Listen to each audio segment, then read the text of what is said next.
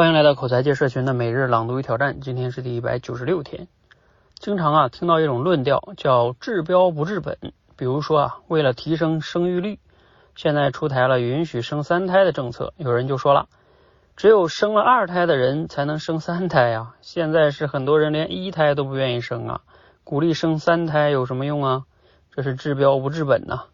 再比如说国家对课外辅导机构进行监管，有人就说了。教育公平问题不解决，监管课外辅导班有什么用呢？治标不治本。这些话呢说的对吗？对，但是呢，这都是抱着手置身事外当评论家的姿态。按照这种态度啊，那只要不是根本解决问题的手段，都是不该用的手段。这就等于是要求医生，除非你能让一个人永远的活着，或者是药到病除，否则呢，所有的检查呀、治疗啊。都是瞎耽瞎耽误功夫，那医生这活还咋干呢？所谓躬身入局啊，就是指只要我身在局中，只要我真的想解决这个问题，那我当然就知道点滴改善的巨大价值啊。好，摘自于罗胖六十秒。啊，你读了今天内容有什么样的感想和启发哈？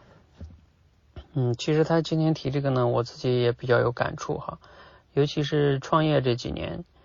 就是他后边提到这个躬身入局啊，你说有时候，呃，当你真正面临一个复杂的问题的时候啊，你说到底什么是根本解呢？就从根本上解决问题呢？有时候，因为一个问题的就是产生，它是有很多因素导致的，甚至是很多因素相互叠加在一起导致了一个问题的产生。然后你说我就是一定要判断出它的根本问题、根本原因，然后彻底解决。呃，有时候其实 你从，也许是你的认知能力有问题，也许是就这个问题太复杂了，你确实在短时间内找不到一个解决办法，呃，或者说一个确定性的解决办法，是吧？那这个时候就像这丁说的，你不能不做吧？嗯，你看，比如说像我们中国当时的这个改革开放，是吧？就连我们的这个 邓公哈，那么伟大的人都都说要摸着石头过河。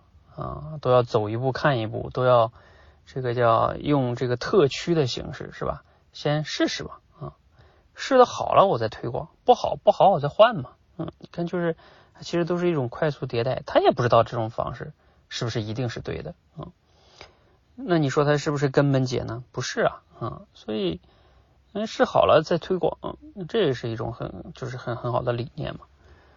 嗯，包括你像，呃，我们最开始做这个演讲口才培训也是一样。哎，你说这个东西的根本解到底是什么呢？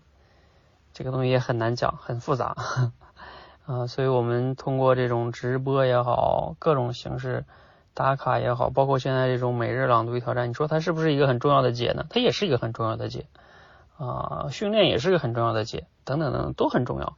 就是我说的，为什么这些因素它要相互叠加在一起，有个很多结果才会产生。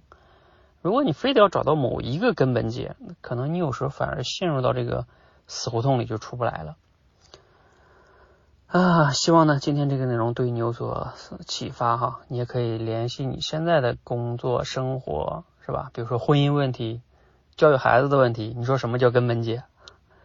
有时候确实也很很难说有一个根本解是吧？嗯，我们都是在叫什么？以前我听过一句话叫。边开车边修车，哈哈，你不能停啊，然后还得修啊，这才是你的本事哈。好，那我们一起每日朗读与挑战，持续的输入、思考、输出，口才会变得更好。谢谢。